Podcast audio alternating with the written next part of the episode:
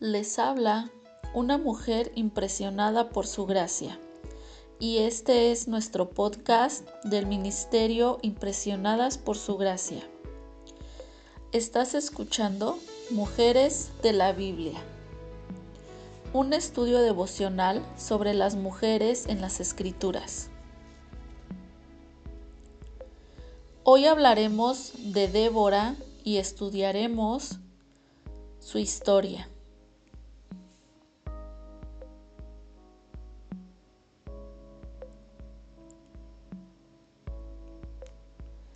Jericó, la puerta de entrada a Canaán, yacía en ruinas desde hacía 200 años. Desde allí los israelitas habían arrasado la tierra como una nube de langostas, devorando todo lo que encontraron en su camino. Pero los pueblos nativos de algún modo habían logrado sobrevivir y, como maleza bien arraigada, su idolatría se extendió hasta comenzar a sofocar la fe de Israel. Rahab y Josué ahora solo eran un desviado recuerdo.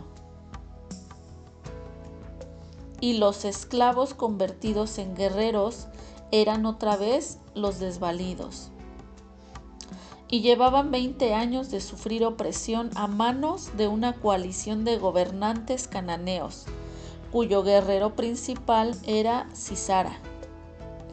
Sus 900 carros de hierro causaban terror al escasamente armado pueblo de Israel, dado que amenazaban pasarles por encima con fuerza invencible.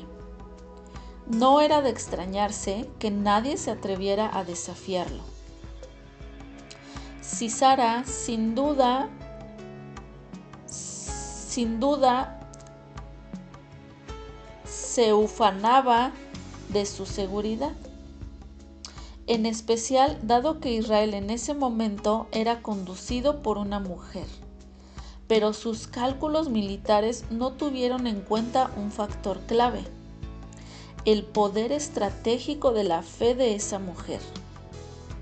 Débora era una profetisa que había establecido su tribunal debajo de una palmera. Varios kilómetros al noroeste de Jericó,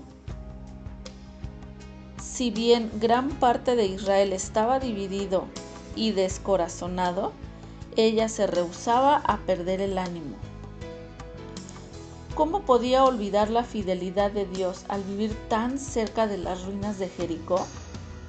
Ella convocó a Barak, un hebreo del norte y le dijo sin rodeos, El Señor, el Dios de Israel, ordena, ve y reúne en el monte Tabor a diez mil hombres de la tribu de Neftalí y de la tribu de la tribu de Zabulón. Yo atraeré a Cisara, jefe del ejército de Javín, con sus carros y sus tropas, hasta el arroyo Quizón. Allí lo entregaré en tus manos.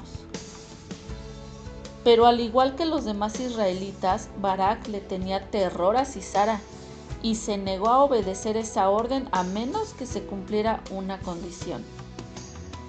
Débora debía acompañarlo en la batalla.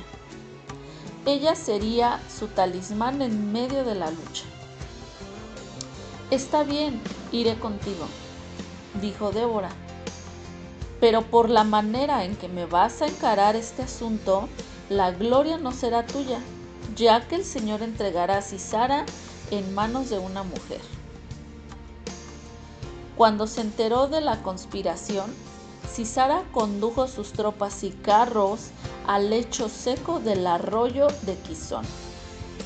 Decidido a aplastar el levantamiento, pero su misma fortaleza se le volvió en contra cuando la lluvia llenó el valle hasta inundarlo. De pronto, los 900 carros de hierro se convirtieron en un tremendo riesgo.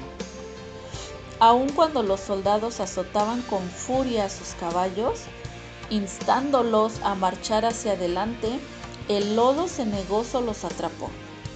se convirtieron en blanco fácil para las tropas de Barak que venían arrasando desde el monte Tabor. Ellos pasaron por la espada a todos los hombres, con la excepción de Cisara. Una vez más, Dios había oído el clamor de su pueblo y les había enviado un libertador. En esta ocasión, una mujer cuya fe había acallado las voces de la duda y el temor para que el pueblo pudiera escuchar la única voz que tenía importancia. En su día de victoria, Débora y Barak cantaron esta canción. Cuando los príncipes de Israel toman el mando, cuando el pueblo se ofrece voluntariamente, bendito sea el Señor. Oigan, reyes, escuchen, gobernantes, yo cantaré, cantaré al Señor, tocaré música al Señor, el Dios de Israel. Los guerreros de Israel desaparecieron, desaparecieron hasta que yo me levanté. Yo, Débora, me levanté como una madre en Israel. Jueces 5, 2 al 3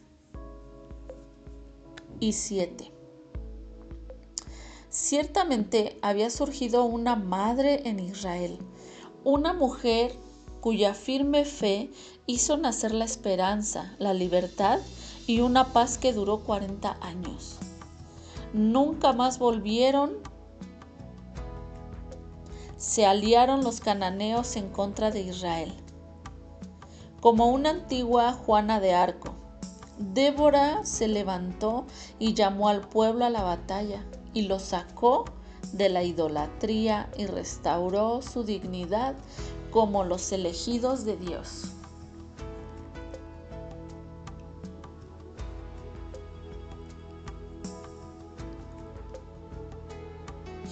Nuestra oración es que el Dios de nuestro Señor Jesucristo, el Padre glorioso, te dé el espíritu de sabiduría y de revelación para que lo conozcas mejor y que asimismo sean iluminados los ojos de tu corazón para que sepas a qué esperanza Él te ha llamado.